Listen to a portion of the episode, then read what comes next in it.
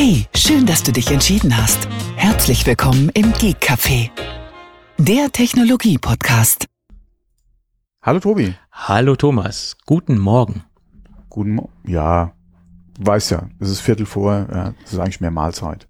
Ja gut, unsere Weißwurst haben wir schon gegessen. Um mal wieder den Running Gag einzubauen. Alle gefrühstückt, ja, aber keine Weißwurst und noch kein Weißbier. Es kann noch keiner kontrollieren. Wir können doch sagen, wir haben sonst was gegessen zum ja, Frühstück. aber Ne? ja, oh ja, äh, äh, äh, Faux, ja, zum Beispiel. Wie Äh, bitte? Was habe ich jetzt akustisch nicht oder- mit, mitbekommen? Ja, wahrscheinlich habe ich es auch falsch ausgesprochen. Ach so. PHO, Faux, Fahr, Fahr. Ich glaube Fahr. Okay. Heißt, keine Ahnung. Ähm, oder ein, ah, ein schönes englisches Frühstück, jetzt schon auch wieder Bock drauf. Äh, Baked Beans und sowas alles, ja. Ja, ja. nom, nom, nom. Ja, ist Eine lecker. halbe Sau und so ein Kram. Ja, ja. Nein, Baked, Baked Beans und ein Spiegelei und so, das ist schon okay. Das, das reicht schon.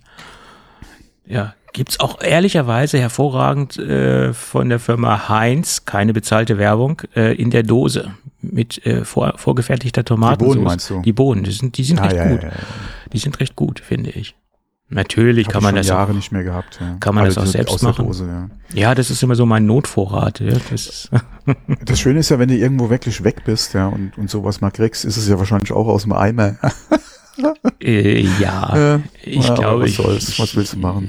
Es kann durchaus möglich sein, weil das selbst zu machen, naja, okay. Was will man machen? Es gibt halt Dinge, die sind aus der Dose halt auch gut. Übrigens, wo wir gerade Ich bei bin ja ein, ich bin ein ganz großer Dosenobst-Fan. Auch wenn du da ja kiloweise Zucker zu dir nimmst, aber ich liebe Dosenobst. Du meinst dieses Tutti Frutti Zeug oder wie? Äh, das ist ja wieder diese Cocktail oder Cocktail oder wie sich das nennt. Ja, das ist nicht so äh, meins. Pfirsiche aus der Dose, Oh ja, Ananas aus der Dose. Ja, Ja. ja Pfirsich aus der Dose ist Mandarinen lecker. aus der Dose, das- ja, die, da ärgert sich meine Frau immer, äh, wir haben früher, also mittlerweile auch nicht mehr, aber früher Käsekuchen oder so, ein paar Mandarinen rein ja. und ich habe dann immer die Dose aufgemacht und hatte schon die Mandarinen weggefuttert, bevor, bevor sie in den Kuchen kam. Ähm, da hat sich meine Frau immer gefreut. Nee, aber wie gesagt, äh, pf, Dosenpfirsiche und sowas, Hammer, ja. Dosenpfirsiche sind echt gut, obwohl das, wie gesagt, Zucker pur ist. Ja, ja, aber es ja, ist lecker. alle, deswegen, das, das darfst du eigentlich gar nicht essen, ja, aber Ja, ja, mein Gott. da bin ich ein großer Freund von. wenn es danach geht. Übrigens, äh, die Sachen aus der Dose, die Ravioli, die Dosenravioli sind jetzt 65 Mhm. Oh. Jahre alt geworden. Echt? Ja, ja, 65 Jahre Okay, schönes Dosen. Jubiläum. Ja, ja. Habe ich früher sehr gerne gegessen, Ich- mittlerweile Ja, ganz, ganz früher war das so. kann ich gar nicht mehr. Es gibt so Sachen, die hat man so mal als Notration im Keller stehen, also im, im Vorratsregal im Keller. Und da steht auch Ah. mal eine Dose Ravioli, ich geb's zu. Nee, nee, bei mir jetzt gar nicht mehr.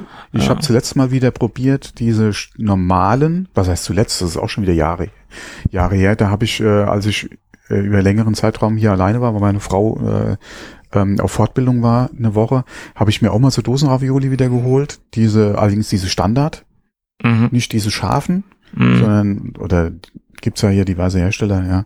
Ähm, und nach dem ersten, oder sagen wir mal nach dem zweiten Löffel habe ich dann dankend abgelehnt, ja. Das war überhaupt nicht mehr meins. Ja, also Aber was immer geht, eine Dose Linsensuppe, Mhm. die habe ich eigentlich immer für Notfälle im Regal stehen. es kommt darauf ganz stark auf die Marke an. Also, ja. Nö, da tut's. Okay, mittlerweile kriegst du ja auch nichts mehr unter dem Euro. Aber bei uns, äh, der Handelshof oder so, hatte früher die Eigenmarke für 89 Cent mal. Oh. Okay. War nicht schlecht. Vor allem für das Geld. Ja, wie gesagt, sowieso Essig und sowas gehört ja alles dazu, dann zu, zu den Linsen, ein bisschen sauer. Dann machst du noch ein bisschen was rein und dann war das echt okay. Aber mittlerweile kriegst du die ja auch, was kostet die mittlerweile? Auch schon knapp unter 2 Euro oder so? Keine Ahnung, also das ist äh, da, also bei Dosenlinsen, da bin ich relativ konservativ, da, da bin ich sehr skeptisch. Bonduell ist das für mich. Ah, schon wieder Werbung ohne Bezahlung, meine Güte. So, so ja, wird okay, das aber das nicht. sind halt so die typischen, wie gesagt, das, das kennt man halt auch noch aus der Jugend. Ja. Ja, nein, so. Wobei Gemüse, gerade Erbsen und Karotten Alles aus der tief, Dose nee, das mache ich tiefgefroren. Oder aus dem Glas genauso, Nee. war ich früher ein sehr großer Freund von. Ja, Ähm, wie gesagt, meine, da hat halt die Mutter Erbsen, Karotten und sowas immer aus dem Glas gekocht oder aus der Dose. Habe ich immer sehr gerne gegessen. Mittlerweile auch nicht mehr. nee, da bin ich der Fan von TK-Ware. Das ist dann ja, okay. also das muss, genau.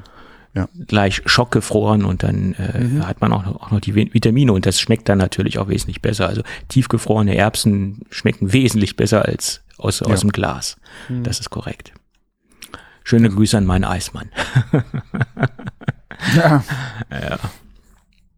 ja, wobei da musst du ja auch heute äh, überlegen, ja, kannst du das noch leisten? Ja. War ja noch nie ja, günstig, aber Ja, da ging es ja auch nicht spurlos vorbei. Ja. Aber wenn man da selektiv vorgeht, kann man auch ganz Ja, günstig klar, sowieso. einkaufen. Es gibt da ganz gute Sowieso. Sachen. Ne? Das ist so. Wobei ich habe zuletzt gesehen hier, äh, wie Ben Jerry's aufgeschlagen ist. Ich habe ja sowieso nie oder regelmäßig Ben Jerry's gekauft, so vielleicht ab und zu mal äh, mal ein Becher, so alle Schaltjahr ungefähr. Aber wie ich zuletzt gesehen habe, das, was sie mittlerweile für so, ein, so eine kleine Packung haben wollen, Ja, es ist auch ein bisschen gehypt, das Ganze. ja, das sowieso. Das, ist so. Aber wie gesagt, wie ich, vielleicht habe ich aber auch immer nur die Angebotspreise im Kopf. Ja, und war dann etwas überrascht von dem Preis, wie er da regulär ausgeschrieben war. Aber Ja. nee, aber so viel für eine für so eine kleine Packung Eis, so viel Geld.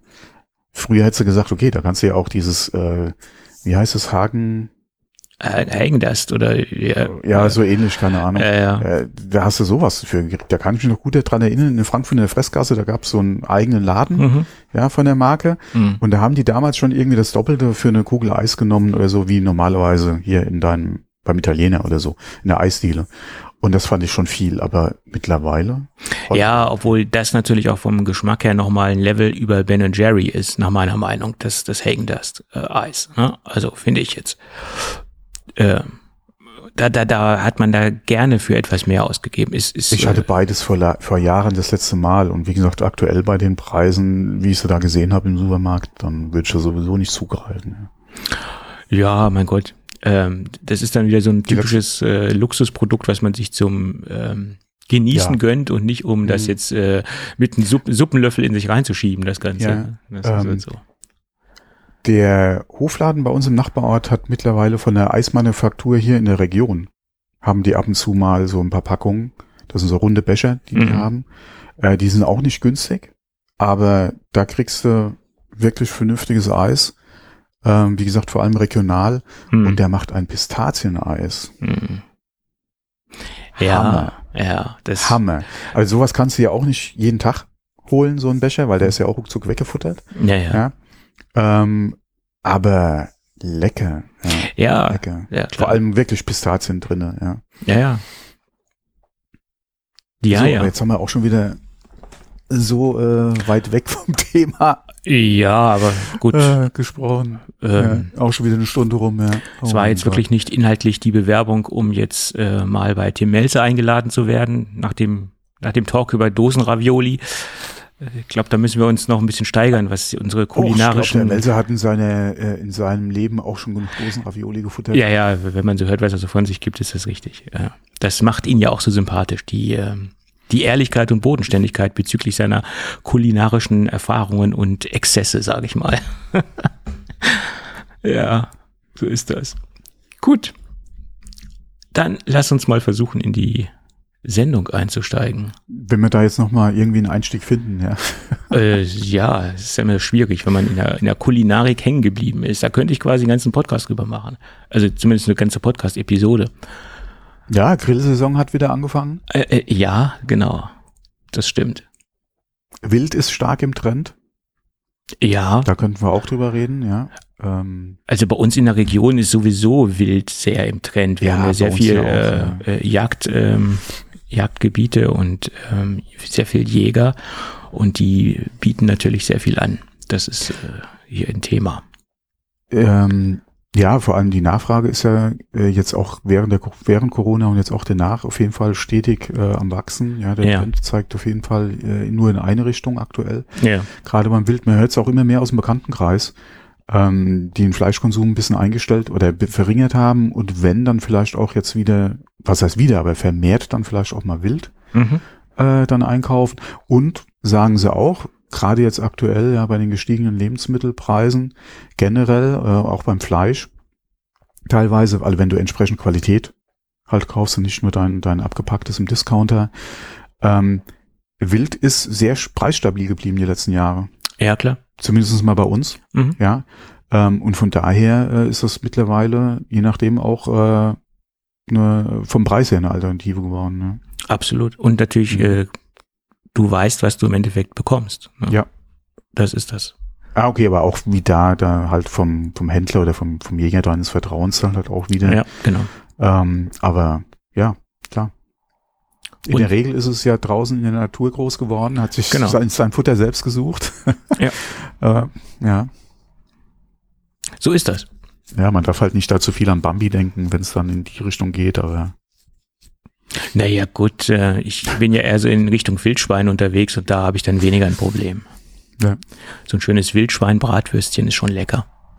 ja, Wildschweinschnitzel, Wildschweinbraten, da gibt's ja so Genau. viele Möglichkeiten, ja. Jetzt haben wir uns So, wir wirklich doch die, Essen, ja. die letzten veganen Hörer äh, vertrieben. Okay.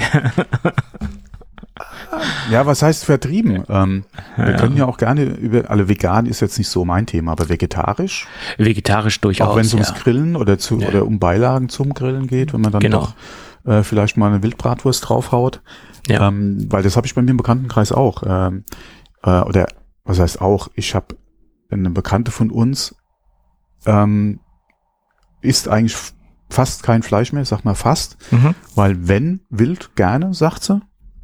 Mal, auch nicht jeden Tag oder so, aber mal, wenn Fleisch, dann mal wild oder wie gesagt, ein bewusst eingekauftes, sehr gutes äh, Bio-Rindfleisch oder so. Aber ansonsten ernährt sie sich fast nur noch vegetarisch oder im Prinzip nur noch vegetarisch. Ähm, klar, warum nicht, ja. Klar. Wie gesagt, vegan wäre jetzt auch nicht so meins, aber nee, nein. Also Käse. wir haben ja einen Fleischkonsum auch ein bisschen eingeschränkt. Ähm, von daher, äh, wie gesagt, aber veg- vegetarisch kannst du so viel sehr schöne, äh, gute Ja. Sachen machen. Absolut, absolut. Gut. Okay, dann lass uns mal trotzdem versuchen, Jetzt, genau, in die, versuchen wir es nochmal. in die heutige Sendung einzusteigen. Genau. Ja. Ähm, es gibt äh, offiziell, offizielle Bekanntgaben zu der Investitionsgröße in Indien. Bisher gab es ja immer nur so Gerüchte, wie groß äh, die Investition von Foxconn ist äh, in, den, in die Fabrikationsstätten, die da erstehen, entstehen werden und entstehen sollen. Und da gab es ja eigentlich keine offiziellen Zahlen. Auch Foxconn hat sich äh, relativ vage gehalten. Die haben zwar gesagt, wie viele Arbeitsplätze entstehen können, ähm, aber konkretisiert haben sie es immer äh, bisher noch nicht. Und mittlerweile gibt es einen offiziellen Tweet äh, der indischen äh, Regierung. Dort heißt es, dass ähm, es eine, eine Beteiligung gibt von äh, einer halbe Milliarde Dollar. Und in der Phase 1 werden 25.000 neue Jobs entstehen. Äh, Das ist dann gestaffelt auf mehrere Phasen, äh, logischerweise, weil die äh, Fabriken ja erst entstehen müssen und somit entstehen natürlich dann auch sukzessive neue Arbeitsplätze. Es gibt, glaube ich, zwölf Phasen insgesamt. Das heißt natürlich nicht, dass bei jeder Phase 25.000 äh, 25.000 neue Jobs entstehen. Da haben sich jetzt nicht konkret zu geäußert, wie die weiteren Phasen aussehen sollen. Aber Phase 1 bedeutet 25.000 neue Jobs. Ja, ähm, das ist jetzt die offizielle Bestätigung äh, für die für die äh, für die erste erste Phase und äh, schauen wir mal, wie es da weitergeht. Das bezieht sich jetzt nur auf Foxconn. Natürlich sind ja auch Mhm. andere Unternehmen vor Ort, die da Ja, aufbauen. Pegatron, Vistron, äh, Luxshare, Mhm. wie sie alle heißen. Das war jetzt nur eine, ein offizieller Tweet von ähm, der indischen Regierung. Ja. Tja, Mhm. spannend, spannend. ja, sehr spannend. Vor allem äh, mal gespannt, wie es weitergeht. Man hört auch einige kritische Stimmen mittlerweile aus Indien. Ja, Ähm, gerade in Bezug auf die ganzen Investitionen von diesen Hightech-Firmen, ja, ähm, gibt es ein paar kritische Stimmen. Mal gucken, ja, äh, aber klar, schön, ja. Ja. Ich denke, Indien freut sich erstmal über die Investitionen. ja, auf jeden Fall. Gut. Ähm, kommen wir mal kurz zu Google. Da hatten wir der Vergangenheit ja auch schon drüber gesprochen, auch gerade in den Nachrichten, wo es dann um Entlassungen ging. Jetzt kam äh, wieder, oder bin ich über eine Nachricht gestolpert, da ging es darum, dass weiter Geld gespart werden soll, diesmal in Bezug ähm, auf äh, Firmen oder auf ähm, äh, Hardware jetzt äh, für Mitarbeiter, ähm, die in der Vergangenheit bei ähm, Geräten äh, Laptops bekommen haben, da vermehrt eigentlich auch Mac, ähm, sollen in Zukunft, da wo es möglich ist, ja, wo nicht wirklich dann auch irgend oder wo entsprechende Arbeiten halt ähm, das Zulassen halt auf Chromebooks gesetzt werden. Mhm. Ähm, da hatte ich einen interessanten Blogbeitrag gelesen im amerikanischen Blog. Da ging es darum, ja, vielleicht sollten sie doch besser ihren Ingenieuren Chromebooks geben, dann äh, würden sie mal sehen, wie das Arbeiten mit dem Chromebook ist. Ja, dann wird es vielleicht auch mal Verbesserungen geben, äh, dass Ja. man mit denen auch wirklich vernünftig arbeiten kann. Ja, fand ich ganz witzig, den Beitrag. Äh, wobei da auch ein Funken Wahrheit natürlich drin steckt. Ähm, weil, ja, wie wir es auch schon mit iPad äh, oder über iPads gesagt haben, ähm, bei Chromebooks ist es ja ähnlich, ja, äh, was so die Möglichkeiten betrifft, ja. Ähm, und äh, Büromaterial, ja, auch wieder so ein leidiges Thema, kennt man ja auch aus der einen oder anderen Firma, ja, äh, gerade was da an Spund teilweise existiert, ja, soll auch gespart werden. Ähm, ich fand eigentlich die Nachricht gerade in Bezug auf äh, auf Hardware beziehungsweise Ersatzgeräte, ja, wenn da irgendwo turnusgemäß was ausgewechselt werden muss, eigentlich ganz interessant.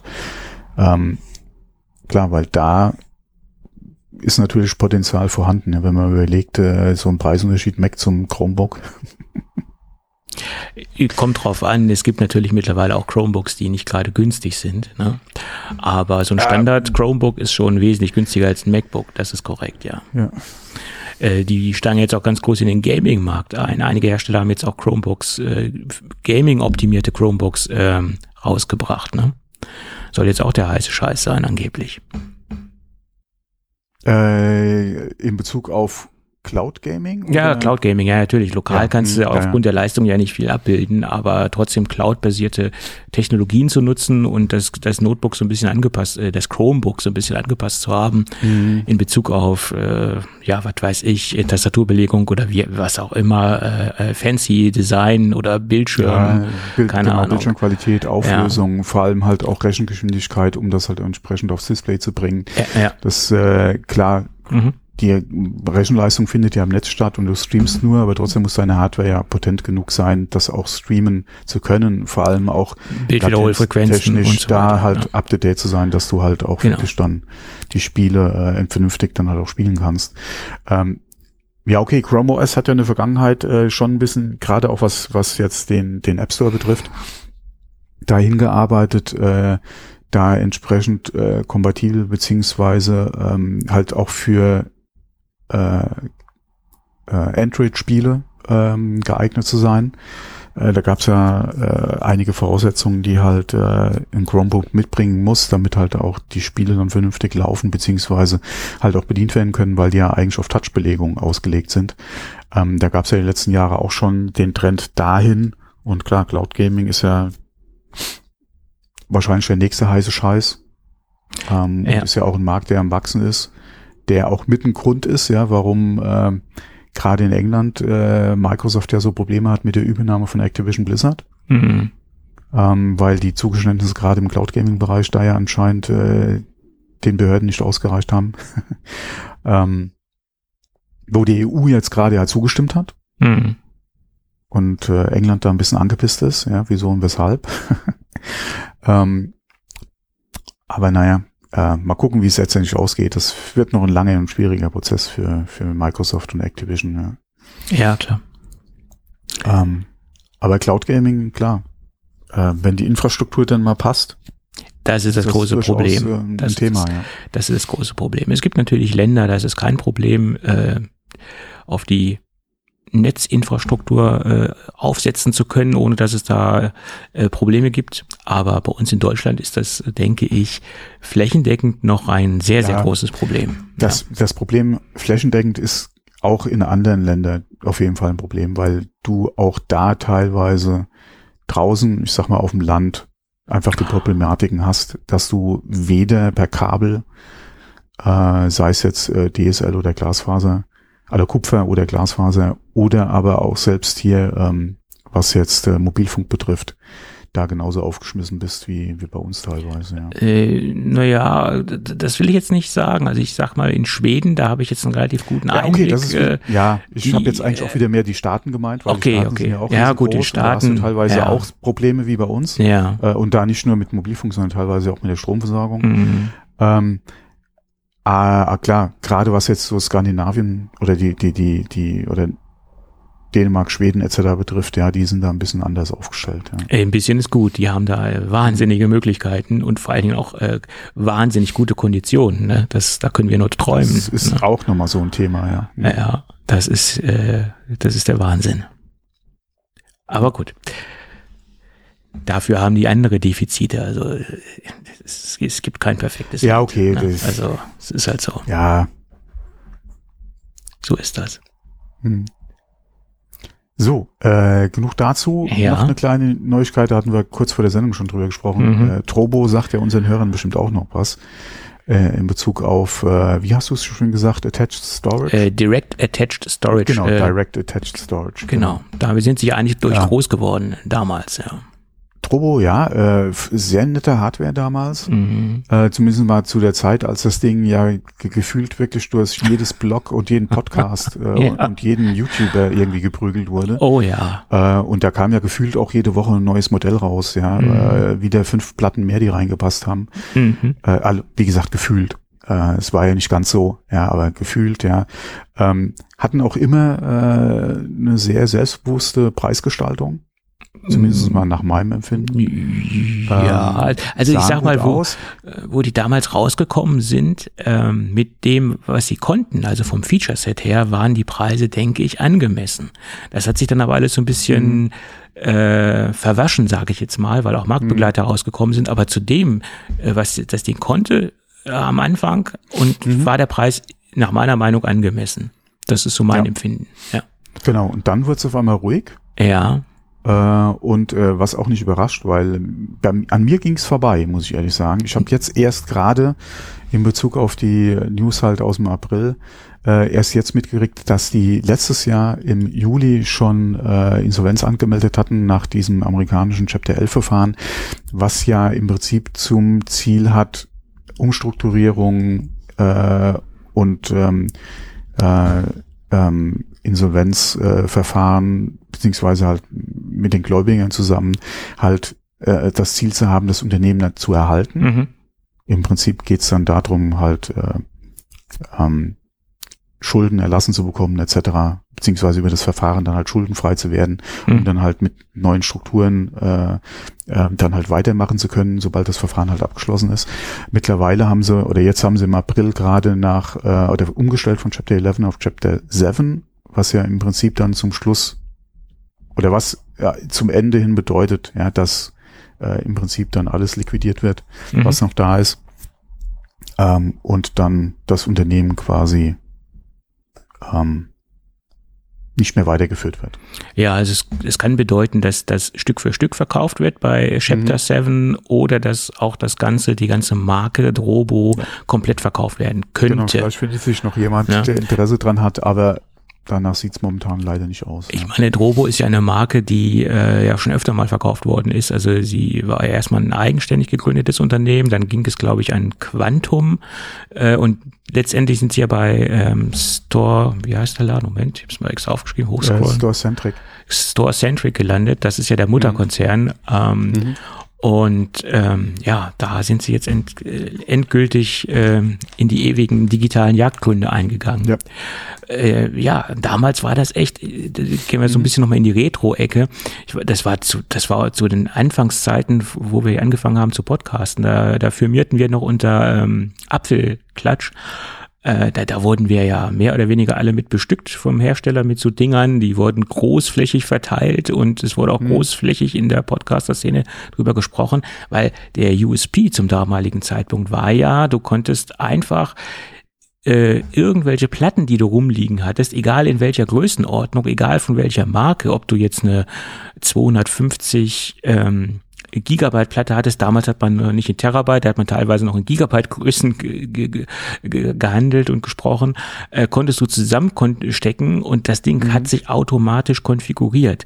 Ähm, das war eigentlich RAID-Technologie für den Otto-Normalanwender vom, vom Use Case her oder von der Bedienung her.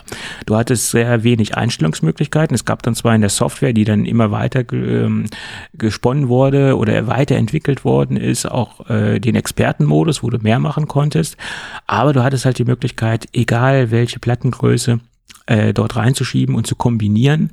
Und auch wenn eine Platte kaputt gegangen ist, rausziehen. Ja, das hat sich selbst gemanagt. Du musstest halt nicht mhm. ähm, großartige Kenntnisse haben, was das, äh, was die RAID-Technologie beanlangt. Ähm, und das war so damals ähm, sehr, sehr interessant.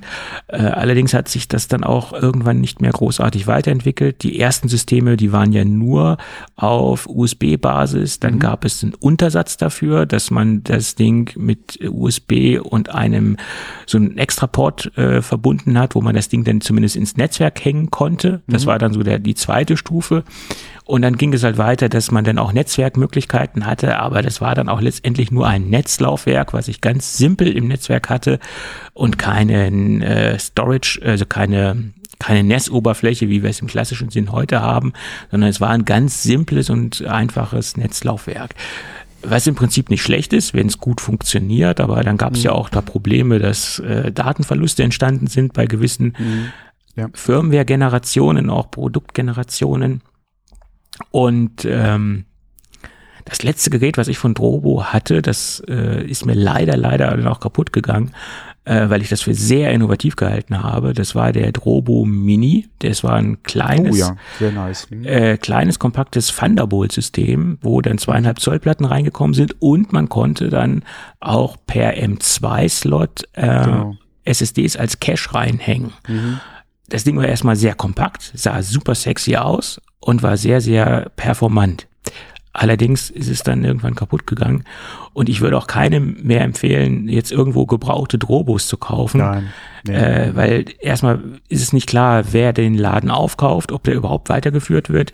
Und ja. zweitens ist es so, man sollte kein RAID-System im Einsatz haben, wo kein Support mehr für äh, bestehen wird ja. oder wo es unklar ist, ob weiterhin Support bestehen wird. Nee, es gibt ja gar, es gibt ja, ja. aktuell gar keinen Support mehr. Naja, das ist richtig, aber kann ja sein, dass es jetzt Synology aufkauft und das irgendwie weiter äh, am Leben erhalten möchte in irgendeiner Weise. Mal als Beispiel wäre jetzt ein blöder Partner, weil Synology hat eigene Systeme. Mhm. Äh, keine Ahnung, oder Seagate äh, oder wer auch immer vielleicht den Laden aufkaufen könnte. Aber äh, trotzdem, und jeder, der jetzt so ein Ding im Einsatz hat, den, dem würde ich jetzt auch ans Herz legen, sich mal Gedanken zu machen über ein anderes RAID-System, ja. äh, weil jetzt wird es Zeit. Hm. Schade. Vor allen Dingen auch von der Gehäusequalität. Die Dinger waren super gut verarbeitet. Das war echt High-End-Qualität. Echt toll. Ja. Aber okay. Ähm, ich glaube, äh, also nach eigenen Aussagen, nicht nach eigenen Aussagen, es gab da, glaube ich, eine E-Mail, die irgendwo ähm, aufgetaucht ist, die an ein Apple Insider weitergegangen äh, ist von Store äh, äh, schon wieder den Namen vergessen. Wie heißen sie nochmal? Meine Güte. Store-Centric? Store-Centric, meine Fresse. Ähm, dass wohl die Corona-Krise den so die, die Restrukturierung äh, kaputt gemacht hat oder die Restrukturierungsphase äh, kaputt gemacht hat. Also sie haben es nicht geschafft, äh, durch die Corona-Krise zu kommen. Das war wohl so auch ein Grund, was man lesen konnte. Naja. Aber gerade doch im Homeoffice, da braucht man noch Backup und Ich wollte es gerade sagen, ja. Ja, das ist doch äh, ideal, aber. Das wäre eigentlich auch eine Chance gewesen, ja. Genau. Also sie hätten dieses Mini-Ding weiterentwickeln sollen. Ich glaube, das war der, das war ein guter Weg, den sie da hatten mit diesem Thunderbolt Mini-System. Das hätten sie auf einen ganz aktuellen Stand bringen sollen, meinetwegen Thunderbolt ähm, 4 oder 3 Kompatibilität. Das Ding war ja noch auf 2. Äh, da, da sah ich eine, einen guten Weg in, in dieser Mini-Geschichte. Aber okay.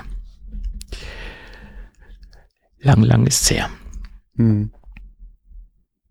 Gut, gut. Auch schon wieder zehn Jahre wo, wo das Zeug rauskam. Gut, es gibt ein paar Neuigkeiten zum MR Mixed Reality Headset von, von Apple. Da hast du anscheinend noch neuere Informationen, als ich sie habe. Äh, ich habe äh, was heißt neuere? Äh, andere. Andere, ja, ja gut. Oh, oh, welche jetzt da konkret richtig sind, wissen wir jetzt auch nicht so richtig. Boah, das, das kann man, glaube ich, bei der News sowieso nicht äh, der, nachvollziehen. Ja, der Oculus-Gründer äußert sich wohl sehr positiv zum Thema Mixed Reality Headset von Apple. Der gute Palmer Lucky ähm, der hat gesagt, dass er hatte, hätte eine ältere Version von dem Headset gesehen und selbst diese ältere Version sei angeblich der die Wucht in Tüten, sage ich jetzt mal, soll angeblich ihn wirklich weggeblasen haben. Ja, da bin ich gespannt, was er da gesehen hat oder ob er das überhaupt gesehen hat, weil du hast da jetzt noch mal eine ganz andere äh, äh Sache zugehört zu der ganzen Sache. Ja, ähm, da, genau, da ging es auch um die Neuigkeit, halt, dass Palmer Lucky das äh, da äh, oder die, die, das gesagt hat, ähm, wo dann an, oder wo dann gesagt wurde, dass er äh, sich das, äh, dass es nur heiße Luft wäre, dass er gar kein äh, gar keine äh, Hardware gesehen hätte, egal äh, mhm. jetzt in welchem Entwicklungsstatus. Äh, wie, das, also das nachzuvollziehen oder zu überprüfen, ist, denke ich mal, ein Ding der Unmöglichkeit. Ja, ja klar. Äh, alleine schon von seinem Background her könnte es durchaus sein, mhm. dass irgendjemand, der vielleicht so ein, so ein Gerät mal zum, zum Testen hatte oder auch von Apple selbst aus der Entwicklung heraus, ähm, wenn da auch privat vielleicht Kontakt bestanden hat, ja, mhm. äh, und wenn es auch über zwei Ecken ist, ja, dass man da vielleicht mal äh, oder dass er da was gesehen hat oder man ihn da vielleicht auch mal nach, nach Feedback oder so gefragt hätte, mhm. ja, ähm, aber ja, wie gesagt, da beißt sich anscheinend äh, der ein oder andere da jetzt auch schon äh, wieder, äh, was das beißt, aber da, da hört man aus verschiedenen Quellen halt verschiedene Infos. Ähm, wie gesagt, das zu überprüfen oder bestätigt zu kriegen, außer man hat wirklich auch dann Kontakt zu Apple irgendwo. Ja, ja. weil, wie gesagt, Palmer Lucky hat's ja gesagt, ja, mhm. steht ja auch dazu. Mhm. Aber inwieweit man das dann halt wirklich dann aus einer Apple-Quelle verifizieren kann. Ja, das ist. Außer sie würden selbst bei der Präsentation oder so Bezug drauf nehmen, dass sie vielleicht da mit dem einen oder anderen, äh, der halt äh, aus der Vergangenheit da schon mit Hardware zu tun hatte, vielleicht gesprochen oder sich Feedback geholt haben.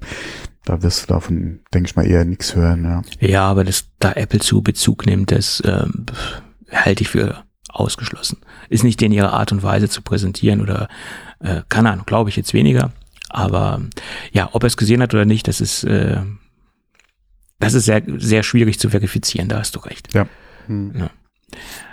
Ja, also er hat dann auch noch angemerkt, dass es eine ganz kluge Strategie von Apple sei, ähm, den Leuten VR schmackhaft zu machen und so schmackhaft zu machen, dass es jeder haben will. Naja, gut, das ist jetzt ja auch so, ein, ja, so eine. Das so ist ein, jetzt, denke ich mal. Äh, klar, dass das die Strategie von Apple ist und, die, und jeder, jeder Hersteller, der in irgendeiner Weise ein VR-Headset auf den Markt bringt, der möchte natürlich den Kunden das so schmackhaft machen, dass es jeder haben will. Das, das, das äh, ist jetzt ja auch so ein. So ja, ein, wobei. Wobei ich denke, Apple ist da momentan ein bisschen am Bremsen. Ähm, ja. War nicht im Washington Journal jetzt gerade auch wieder ein Bericht drüber. Da, wie gesagt, anscheinend ist da Apple ein bisschen am Bremsen, gerade was halt jetzt Stückzahlen, Verfügbarkeiten, ja. Preis betrifft. Man munkelt ja immer noch sowas im 2000 bis 3000 Dollar Range. Mhm. Ähm, Apple geht da selbst davon aus, dass sie äh, am Anfang nicht so viele jetzt äh, verkaufen werden davon. Ähm, von daher, wie gesagt, inwieweit das auch jetzt dann erstmal so als Konsumergerät äh, positioniert wird, ja, äh, oder von Apple angedacht, das muss man mal abwarten. Ähm, klar, äh, wenn man da jetzt alleine mal guckt, wie sich die Apple Watch entwickelt hat. Ja. Oder wenn man vom Preis her mal vom, vom iPad ausgehen, ja, da hieß es ja am Anfang auch irgendwie um die 1000 Dollar und dann waren es, was, 500? Oder 400 oder knapp 500, wo es äh, in, in Verkauf ging, als, als das dann vorgestellt wurde. Ich glaube jetzt nicht, dass wir da sowas Extremes sehen werden bei der Brille. Mhm. Ähm, dass sie günstiger wird als die 3000, könnte ich mir schon vorstellen. Aber ich denke nicht, dass die irgendwo jetzt 1000 bis 1500 oder so, ja. Das, das glaube ich auch nicht, weil wenn diese Hardware-Gerüchte stimmen sollten, die wir jetzt gerade mhm. aktuell im Umlauf haben, die sind natürlich auch in der letzten Zeit sehr variiert, die, die Gerüchte. Ähm, da gab es ja die, die krassesten Spekulationen. Äh, mittlerweile hat es ja so ein Level erreicht, wo ich sage, ja, hm, hm, äh, dann hast du ja quasi ein Mac am Kopf, sag ich mal, ne? weil ein M2 Pro soll drinstecken. Hm, du hast auf jeden Fall ein, ein iPad am Kopf, ja. Das auf jeden Fall. Was die, was die Power betrifft. Ja. Sogar noch mehr. IPhone, ja. Sogar noch mehr, weil wenn da wirklich ein ja. M2 Pro drin steckt, das aktuell leistungsstärkste iPad hat nur ein M2. Was heißt nur? Das ist schon mal eine Hausnummer. Mhm.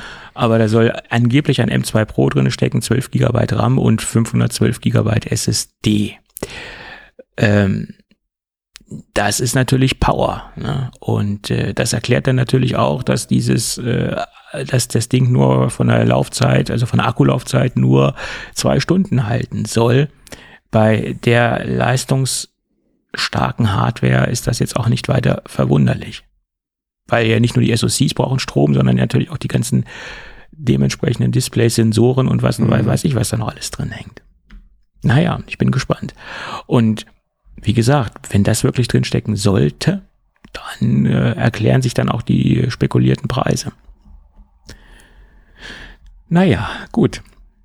Und Apple hat sich jetzt auch offiziell den Markennamen XROS oder XROS äh, äh, als Wortmarke gesichert. Ja, das äh, wird dann wahrscheinlich auch ähm, höchstwahrscheinlich der Name für das Betriebssystem. Ja. Bin ich gespannt. Am 5. soll es ja soweit sein. Ob, Ach so, ja. Am 5. Juni, genau. Hm, ja, bei WWDC. Ja. Ich würde mich kaputt lachen, wenn sie gar nichts vorstellen. Zumindest nicht in, in diese Richtung. Kein, kein, ja, es, es, es gibt äh, einige, ähm, die halt jetzt wirklich spekulieren, inwieweit man in dieser kurzen WWDC-Keynote äh, halt ein Produkt wie, wie, wie diese äh, Brille halt unterbringen kann, weil da doch viel Erklärungs- und, und, äh, und Präsentationsbedarf besteht, ja. Naja, ähm, sie sind ja, sind ja nicht an ein Zeitlimit äh, gekoppelt. Die können das ja, ja ne? also in, in der Regel sind die ja so um die zwei Stunden etwas kürzer. Ja. Von daher, du kannst ja jetzt keine drei Stunden Veranstaltung daraus machen. Also ja. könntest du schon, aber ich gehe nicht davon aus, dass Apple da jetzt eine drei Stunden Veranstaltung daraus macht. Ähm, auch wenn wir schon gesehen haben, ja, äh, ein paar Sachen, die, die man eigentlich so auf der WWDC vielleicht erwartet hätte, ja, äh, gerade auch wie Final Cut, äh, beziehungsweise ähm, äh, na, Logic, Logic. Logic, genau. Ja. Die wurden jetzt schon äh, vorgestellt. Ja. Ähm, die gerade jetzt auch die äh, Sachen, die jetzt äh, die Accessibility Features, die halt jetzt nochmal vorgestellt wurden. Ähm, das sind halt so alles Sachen, ups, Entschuldigung, die äh, die so äh, WWDC-Potenzial eigentlich gehabt hätten, ja, die du halt jetzt schon gehabt hast. Ja. Ähm, wo sie, wo man davon ausgehen kann, dass sie sich da Luft schaffen oder Raum schaffen für die Sachen, die sie halt auf der WDC dann auch wirklich dann präsentieren wollen.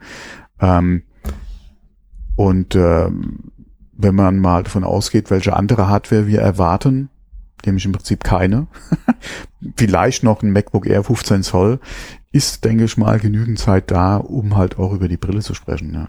Ja, Oder obwohl Brille zu präsentieren. Zum Thema äh, Barrierefreiheit und diese ganzen Bedienungshilfen, da kann man auch das von der anderen Seite betrachten. Apple haut traditionell jedes Jahr zum Tag der Barrierefreiheit eine Pressemitteilung raus und stellt da so einige Dinge vor oder, oder erklärt da was. Da könnte man auch sagen, okay, das ist schon Tradition.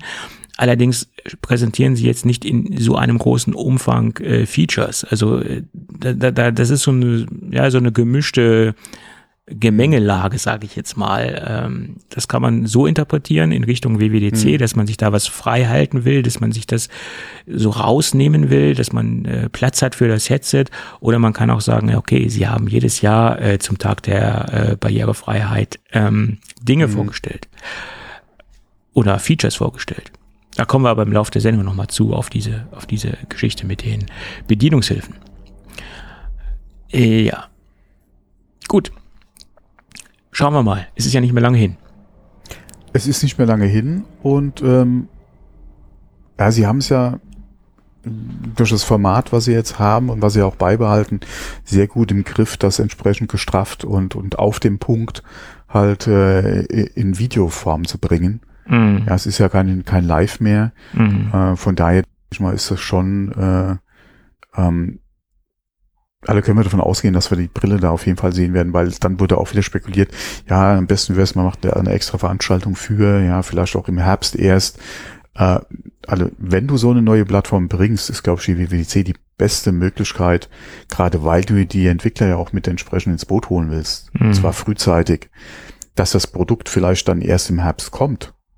Ja, klar. Oder, Oder vielleicht dann auch in entsprechenden Stückzahlen erst oh. dann verfügbar sein wird, okay. Ähm, aber du willst doch, wie gesagt, jetzt gerade zur WWDC, ja, wo es ja um Entwickler geht, äh, die dann da doch mit an Bord holen. Ja. ja, ja Was interessiert da im Prinzip ein MacBook Air 15 Zoll, außer du willst da dann halt damit deine Projekte halt äh, dein ja. halt nutzen. Äh, was ist da äh, oder was spielt da für eine Rolle äh, ein Mac Pro? Ja. Ähm, Richtig. Ob, na gut, ich meine, das, das 15 Zoll MacBook können Sie vorstellen, das ist in fünf Minuten abgehandelt. Das ist genau. ja letztendlich nur ein größeres Display. Ja. Äh, das mhm. kann man schnell, das könnten Sie eigentlich auch jetzt vor der WWDC per Pressemitteilung vorstellen, weil es ja wenn die Gerüchte stimmen, ja wirklich nur ein äh, größeres Display sein soll. Ja, und wahrscheinlich dann auch ein bisschen mehr Akkulaufzeit, weil du auch ein bisschen mehr Akku reinbekommst, was aber durch die größere, größere Display-Diagonale wahrscheinlich sich gerade eins zu eins aufheben wird. Nehme ich mal an. Naja, egal. Ähm, es bleibt spannend. Ja. Wo wir gerade bei MacBooks waren, gab es auch ein paar Informationen von Mark Gurman zum M3-Chip in Kombination mit dann der, mit der nächsten MacBook Pro Generation. Und da hat er geschrieben, dass der M3 Pro im MacBook Pro schon im Testlauf ist und ähm, dass es sich dabei bei der Pro-Version um ein 12-Core äh, äh, CPU und um eine 18-Core GPU handelt mit äh, 36 GB RAM und diese Konfiguration sei schon im Test und die, dieses Gerät oder diese MacBook Pro Generation in Kombination dann halt auch mit den M3 Pro und M3 Max, die soll dann erst nächstes Jahr rauskommen. Ja, das ist ja auch relativ klar, weil die aktuellen MacBook Pros, die kamen ja erst jetzt raus und ich gehe mal davon aus, dass dieses Jahr im Bezug auf äh, MacBook Pros nichts mehr kommen wird. Ähm, und das soll auch nach seinen Aussagen wohl auch erst, wie gesagt, 2024 soweit sein. Produktionsbreite 3 Nanometer. Und ähm, der M3 in der Standardversion, der soll dann, wie gesagt, Updates schaffen für den iMac und für das MacBook Air. Ja, und für den Mac Mini und auch äh, diese ganzen äh, Standardrechner in Anführungsstrichen. Und äh, ob das dieses Jahr noch rauskommt, Ende diesen Jahres, das konnte ich jetzt gar nicht daraus erlesen. Oder ob das auch erst nächstes Jahr kommen soll, das weiß ich nicht. Da hat er sich, glaube ich, auch nicht so konkret geäußert, ob jetzt die Standard M3-Version dieses Jahr schon kommen soll. Keine Ahnung, weiß ich ja, nicht. Ja, die Frage ist ja auch, ist das wieder das 13er? Äh, du redest jetzt von MacBook Air. Nee, MacBook Pro. Ach so, dieses ganz äh, außer Art geschlagene alte Design meinst ja. du noch? Ja.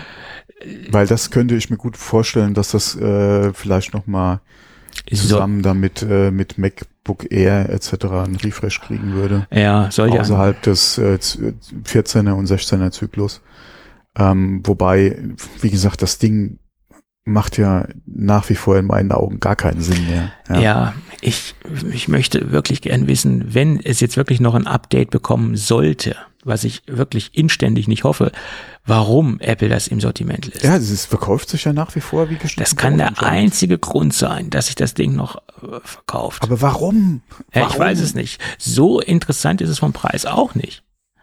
Natürlich ja. kennen wir nicht die Konditionen bei richtig großen Volumenabnahmen bei irgendwelchen Firmen etc. Aber auch wenn du größere äh, Volumen abnimmst, vom MacBook Air bekommst du natürlich andere Konditionen. Das ist jetzt ja nicht mhm. nur exklusiv auf dieses äh, Einsteiger MacBook Pro äh, gemünzt. Äh, also ich kann es nicht verstehen. Oder das, das, und vor allen Dingen da schleppen die eine Touchbar durch, die wirklich äh, keine Ahnung. Ja.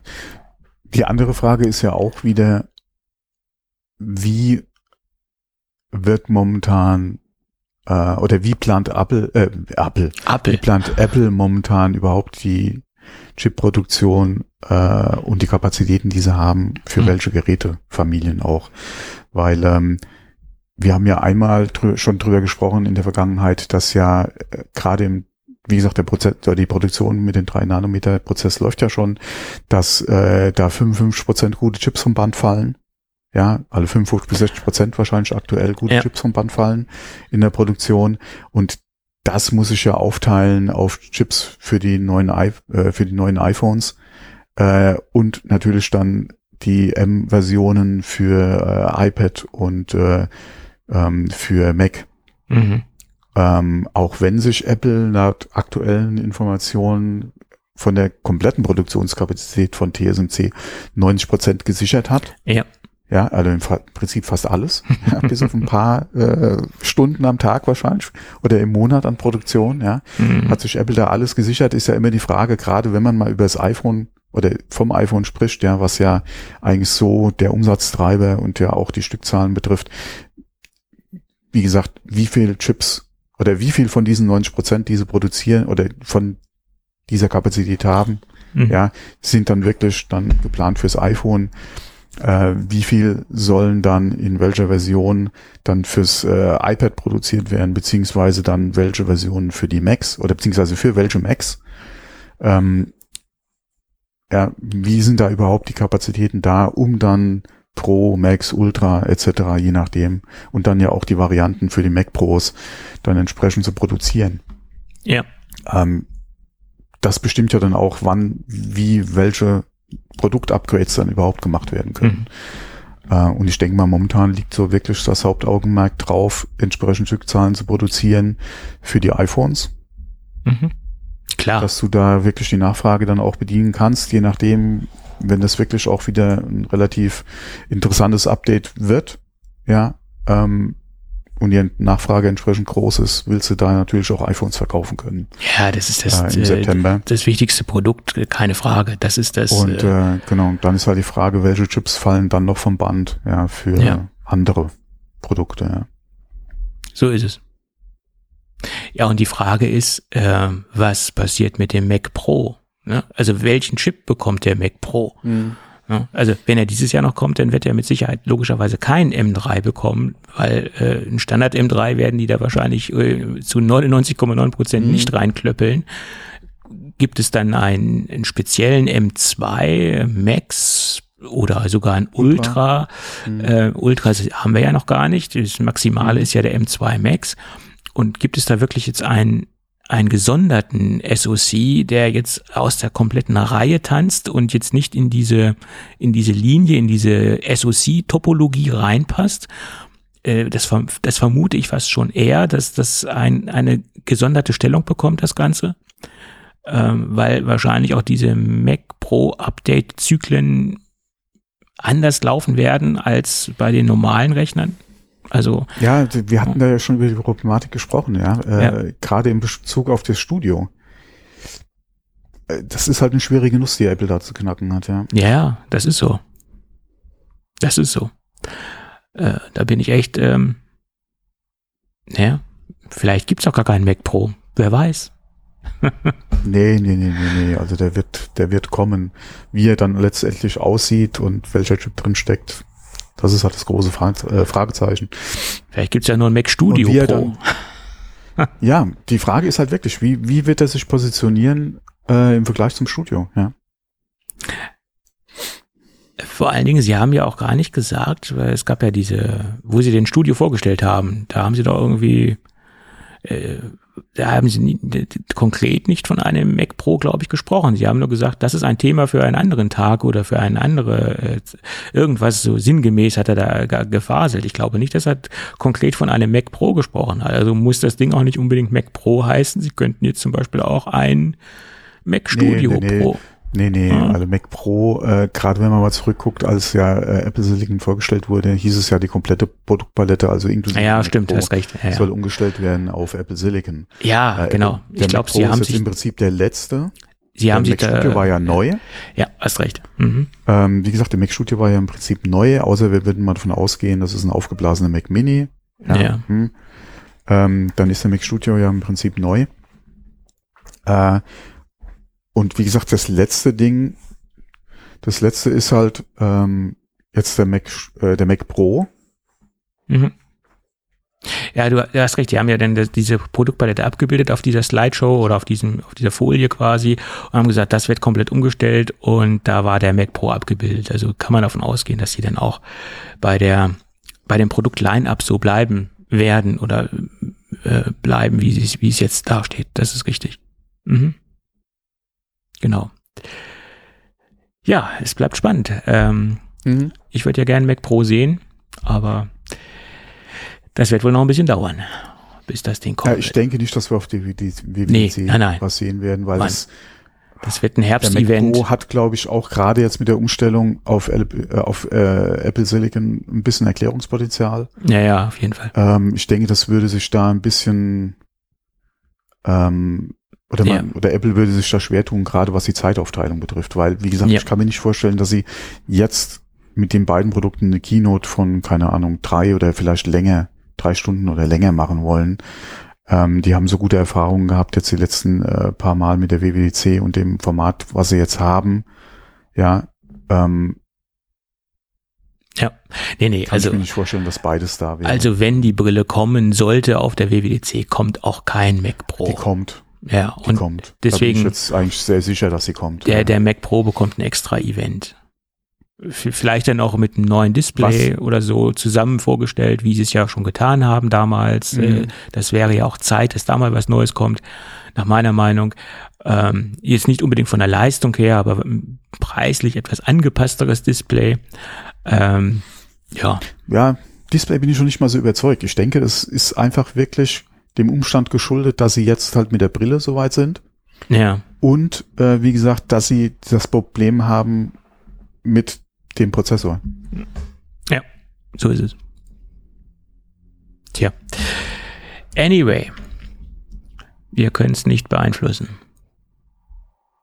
Nee, wenn es danach ginge, wäre der Mac Pro schon da. Ja, ja. Und das zum Preis von Mac Studio. Mit M2 Ultra und äh, ja, das Problem ist halt Mac Studio, aber. Ja, naja, also. Also für ein Übergangsprodukt ist der Mac Studio eigentlich auch schon wieder zu sehr engineert, weil wie ansonsten hättest du mhm. einfach einen Mac Mini nehmen können und hättest da was drin gesteckt. Äh, böse Zungen äh, behaupten, ja, sie haben einfach nur Mac Mini aufgeblasen. Ne? Das hast du eben schon gesagt. Und äh, letztendlich von, ja, der, ja, aber, von der Grundfläche gesagt, ist er das ja auch. Aber der steckt ja. natürlich durch die Kühltechnik, die da drin steckt. Äh, und oh, und alleine der Ultra. Wie gesagt, du hast den Chip für den Studio da zusammengeklöppelt. Ja, äh, ja, ja. Wo wir eigentlich davon ausgegangen wären, dass die Power in Mac Pro kommt. Jetzt ja. hast du den Studio.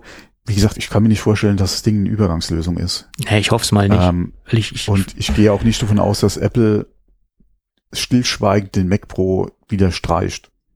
Nee, ich glaube, das. Ah, von daher, äh, ja. die sind halt echt in einer schwierigen Situation, was den ja, Mac Pro betrifft. Klar, das ist so. Das ist so. Ja, ich meine, du hast recht, ja, der Ultra äh, ist ja der einzige, oder der Mac Studio ist ja der einzige Rechner, der den Ultra hat. Es gibt ja derzeit mhm. keinen anderen Rechner, wo der Ultra-Chip drin steckt. Das ist richtig. Hm. Ja. Gut. Dann lass uns nochmal auf die Bedienungshilfen zurückkommen, die Apple ja. ja. in einer Pressemitteilung vorgestellt hat. Da haben wir ja gerade schon, das haben wir gerade schon angestriffen, angeschnitten, das Thema. Ähm, ich möchte jetzt nicht alle Bedienungshilfen vorstellen, mhm. die Apple da präsentiert hat, weil das ist ein bisschen umfangreicher. Äh, da, da, da sieht man mal wieder, dass, dass es ein, ein, ein Kernthema bei Apple ist. Ähm, und wenn man sich zurückerinnert, äh, die allerersten macOS-Versionen und noch weit vor macOS, also ich glaube bei System 7.5 haben sie die ersten Bedienungshilfen eingeführt. Äh, da ist Apple schon ein, ein Pionier im Bereich von äh, ja, den auf, auf Deutsch übersetzten Bedienungshilfen. Ähm, da haben andere, waren andere froh, dass sie überhaupt ein grafisches Betriebssystem auf die Beine gestellt haben. Äh, da hat Apple schon an Bedienungshilfen gedacht. Und das ist schon äh, ja sehr lobenswert. Hm? Und das ist eine Tradition, die sich dann durchgezogen hat. Später hat es dann, hat's dann natürlich auch iOS bekommen und dann auch alle anderen Betriebssysteme, sogar WatchOS hat ja äh, letztendlich schon das Thema Bedienungshilfen äh, eingebaut und ähm, unterstützt da die Nutzer und Nutzerinnen. Ähm, und jetzt sind sie noch einen ganzen Schritt weitergegangen äh, in Bezug auf ähm, synthetische Stimmenerzeugung. Das bedeutet, ähm, es gibt ja Krankheiten, wo man schon den Verlauf voraussehen kann und wo man schon weiß, aufgrund der Erfahrungswerte, dass der Patient seine Stimme, seine Sprache verlieren wird. Und Apple möchte es den äh, Patienten, den Nutzern ermöglichen, eine, ein synthetisches Abbild seiner Sprache zu erzeugen oder seiner Stimme zu erzeugen, damit das Ganze etwas persönlicher klingt.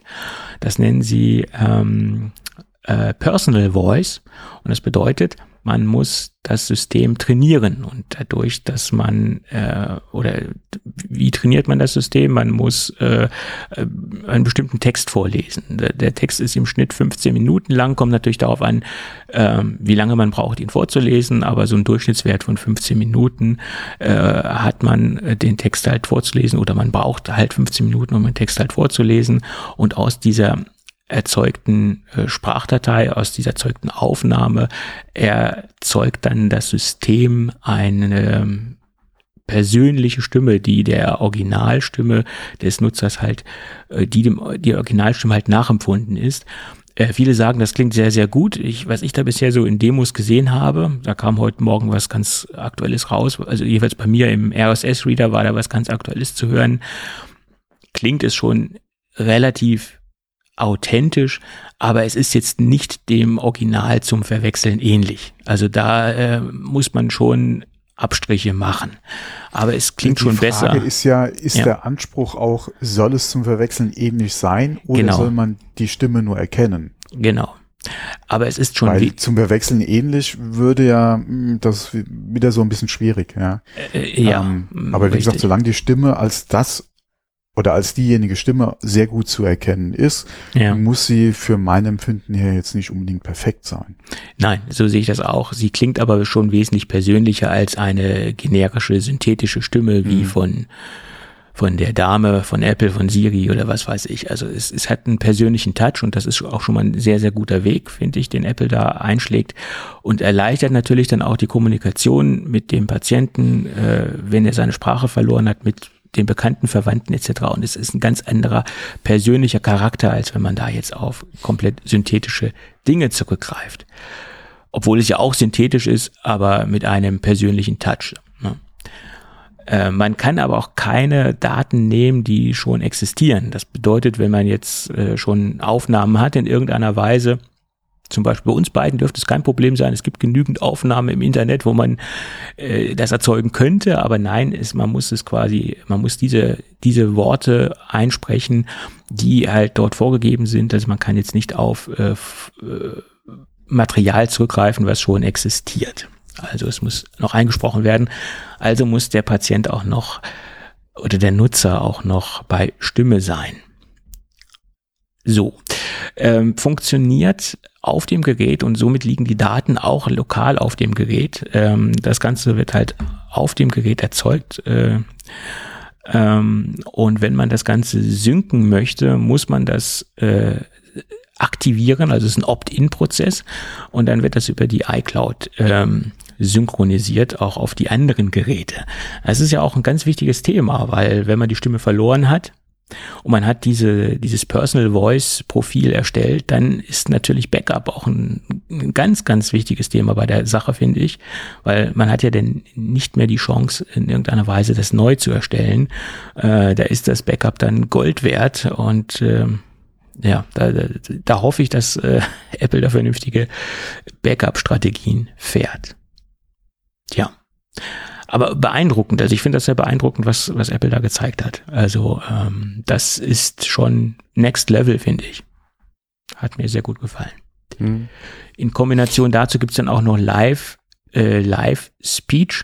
Ähm, wenn man halt die Stimme generiert hat, kann man dann in einem FaceTime-Telefonat oder in einem ganz normalen Telefonat entweder vorab gespeicherte äh, Sätze, die man immer wieder verwendet oder irgendwelche Floskeln, die man immer verwendet, dann im Gespräch, in Anführungsstrichen im Telefongespräch abspielen lassen oder man kann was eintippen und er ähm, gibt das dann instantan dem Gesprächspartner weiter oder äh, es er, er, er klingt dann halt die, die Personal Voice.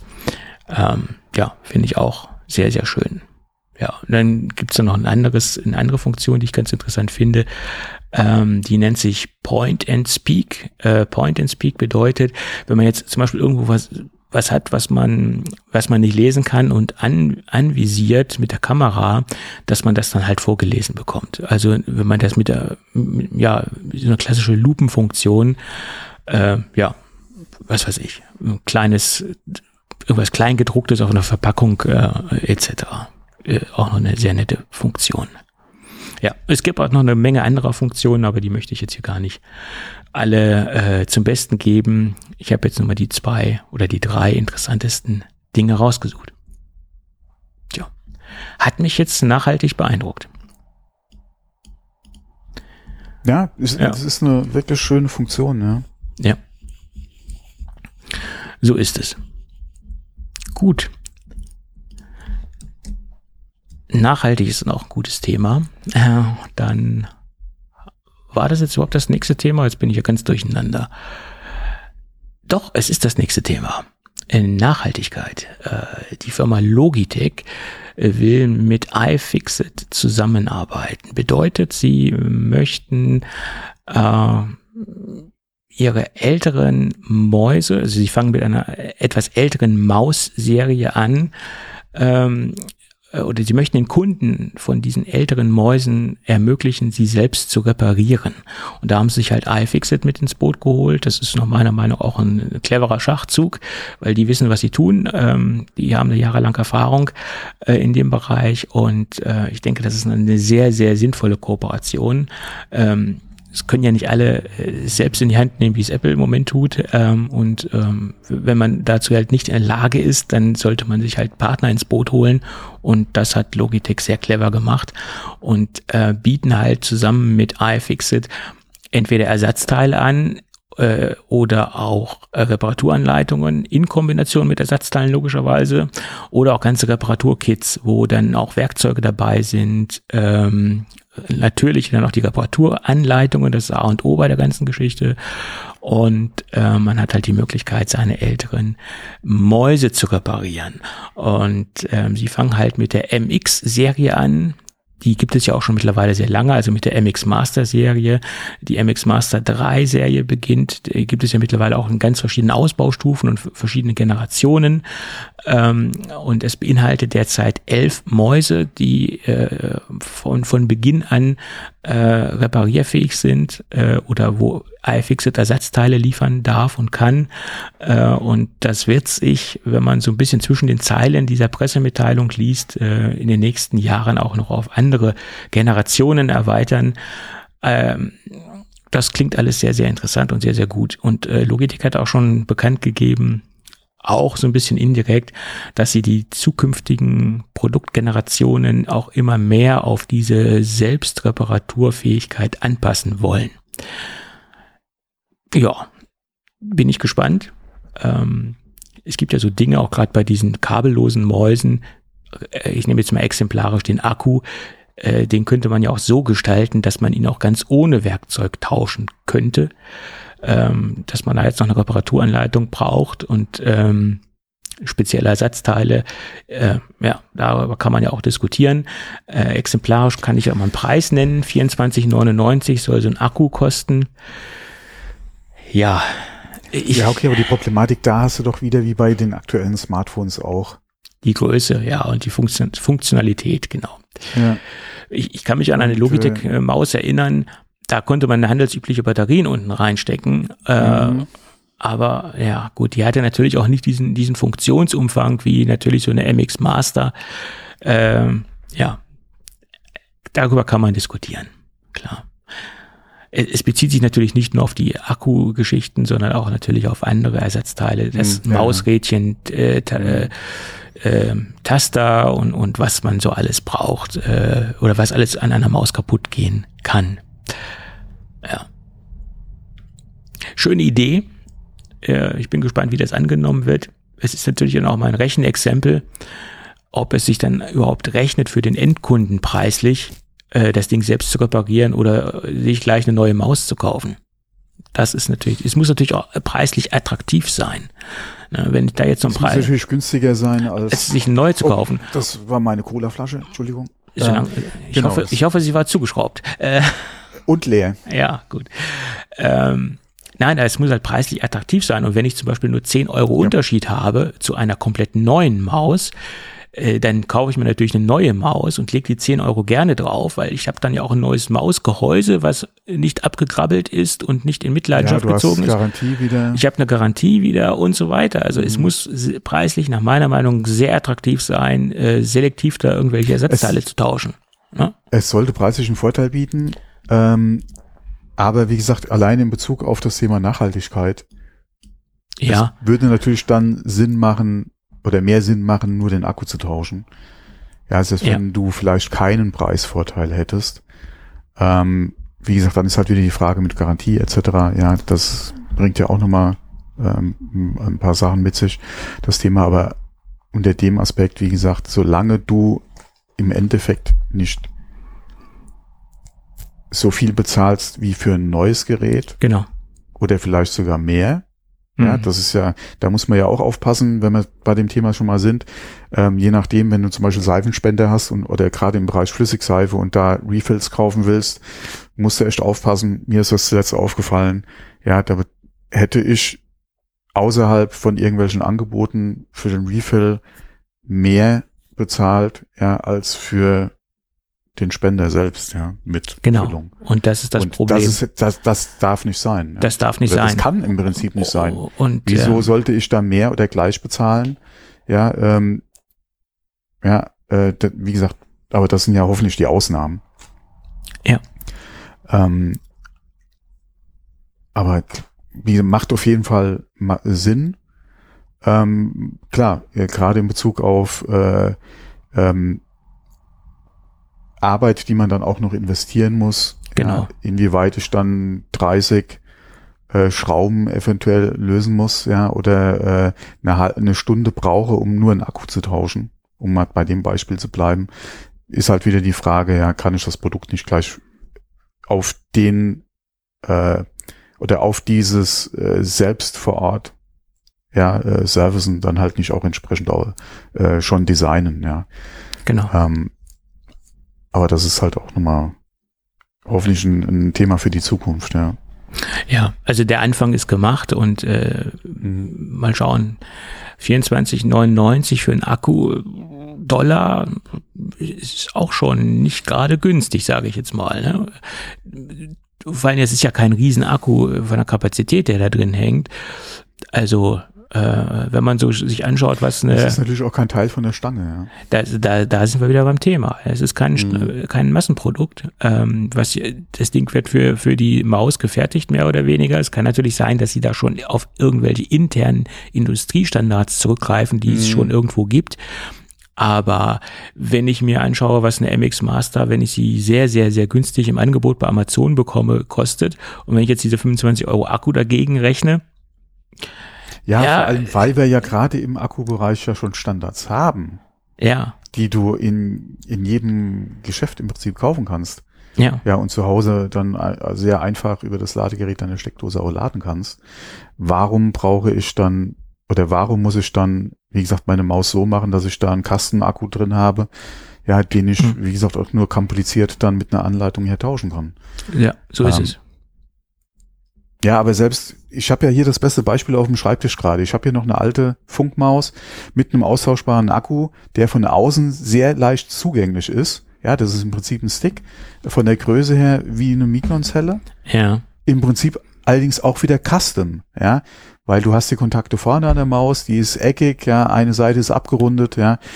Pff, ja, muss im Prinzip auch nicht sein aber der ist wenigstens leicht zugänglich. Ja, den kannst du während dem Betrieb ja einfach rausziehen, steckst einen Ersatzakku, der im Lieferumfang gleich dabei war, ja und in, ständig auch äh, über USB dann quasi dann äh, die Ladung erhalten wird ja am, am, am, am Empfänger, ähm, kannst du dann on the fly im Prinzip sehr einfach austauschen. Ähm, aber das ist auch wieder so ein Kastenteil. Ja, ja ich meine, Wenn da einer kaputt geht, ja, äh, ich weiß nur nicht mal, ob du den heute noch, äh, weil die schon so alt ist, ob du da überhaupt noch mal Ersatz kriegen würdest. Das, das beste Beispiel hat ja Apple selbst im Haus. Die haben ihre Tastaturen Oh ja. umgestellt auf eingebaute Akkus. Mhm. Die ersten Tastaturen äh, hatten äh, äh, die Möglichkeit aufzuschrauben, Batterien reinzustecken. Das Genau. hat sich dann reduziert. Die allerersten hatten drei Batterien, die zweite Generation hatte dann nur zwei Batterien und man hatte die Möglichkeit, die Batterien super schnell auszutauschen, Mhm. Ohne Probleme. So, die neuen Tastaturen sind so kompakt, dass sich der Akku fest eingebaut im Gehäuse befindet. Äh, ist natürlich auch ein kleiner Vorteil. Man kann sie im Gerät komplett verteilen. Dadurch kann man ähm, das Ding schön flach machen. Aber nachhaltig ist das Ganze nicht. Weil wenn der Akku Mhm, irgendwann da- genau. im Eimer ist, dann habe ich entweder nur die Möglichkeit, die Tastatur komplett kabelgebunden zu betreiben. Das geht ja auch. Das geht bei der Tastatur. Bei der tollen Magic Maus geht das nicht, weil der, der Ladeport unten drunter ist. Mhm. Das ist Genauso auch nochmal so ein Ding, ja. genauso ein Schwachsinn. Ähm, das ist ein Rückschritt in, in, in Bezug auf Nachhaltigkeit, den Apple da äh, Mhm. gewählt hat. Ja. Zumal es ja von Apple sogar mal äh, Batterieladegeräte gab. Ich weiß nicht, ob du dich dann noch dran erinnern kannst. Äh, wo diese ersten Tastaturen rausgekommen sind mit dieser äh, Nee, da Geschichte, kann ich mich jetzt gar gab es dann auch wirklich nicht dran Ladegeräte. erinnern, ja. Es gab sogar original Apple Batterien zu kaufen. Ja, ja, lang, lang ist es her. Ne? Also äh, es ist jetzt nicht alles so nachhaltig, was Apple da macht. Äh, bei den Tastaturen haben sie, wie gesagt, nach meiner Meinung einen großen, sind sie einen großen Rückschritt gegangen. Ja. Gut, okay.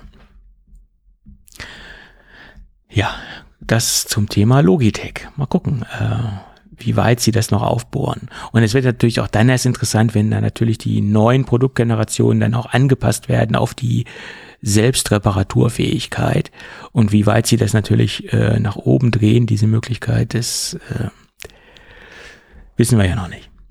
Mhm. Gut. Kommen wir zum Crime-Thema der Woche. Das ist ja mittlerweile eine Kategorie, die wir schon äh, lange am Leben halten können. In der letzten Woche haben wir über den äh, Analyst 941 gesprochen. Der hat ja so ein paar Infos von, von der Schwester bekommen.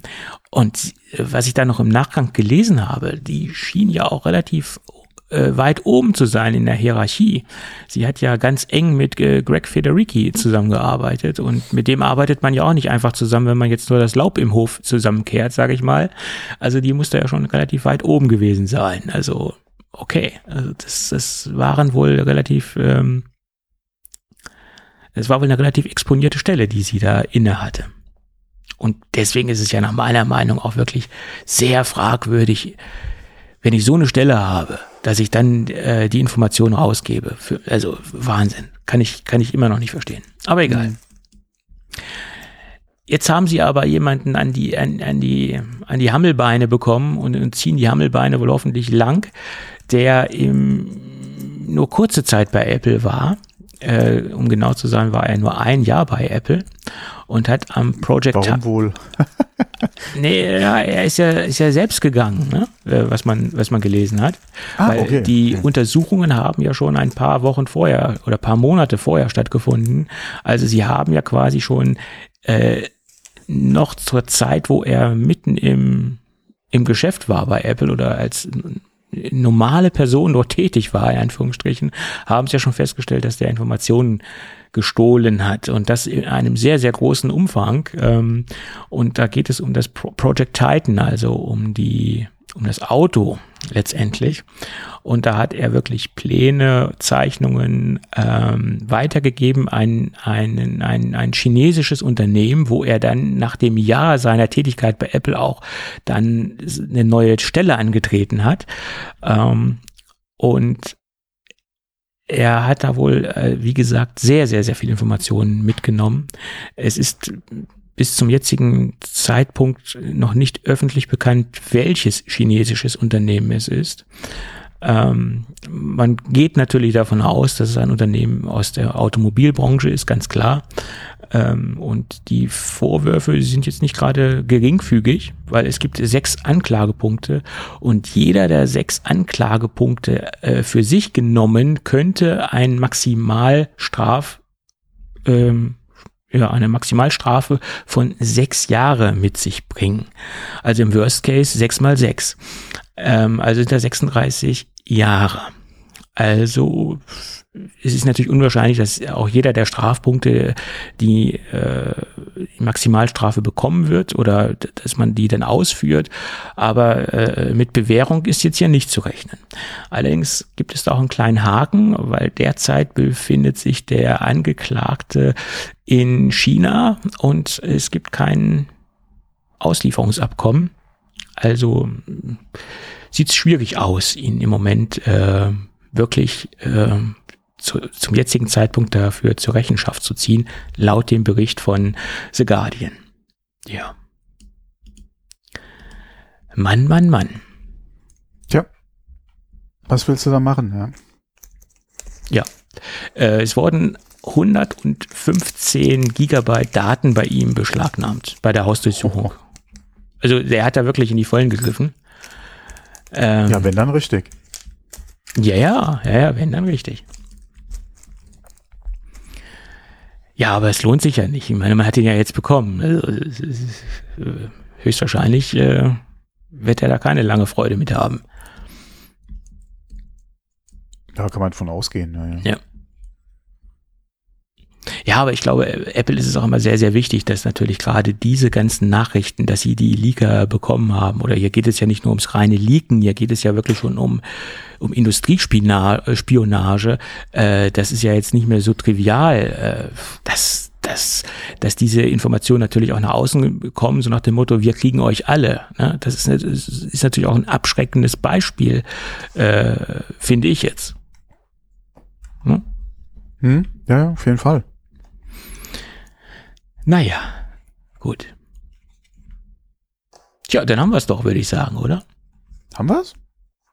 Ja, so schnell kann es gehen, ne? Haben heute kein Gadget. Ähm, ja, Werbung haben wir auch nicht. Mein Gott, was eine trostlose Sendung. das sagst du. Ja, ohne Werbung ist es für. Nee, ah, ich habe noch ein kleines Mini-Thema, das habe ich ganz übersehen. Oh, oh. Ähm, AirGuard. AirGuard gab es ja für, äh, für Android. Das ist ja die Software, die äh, Tracker auffinden kann, also Bluetooth-Tracker etc. pp.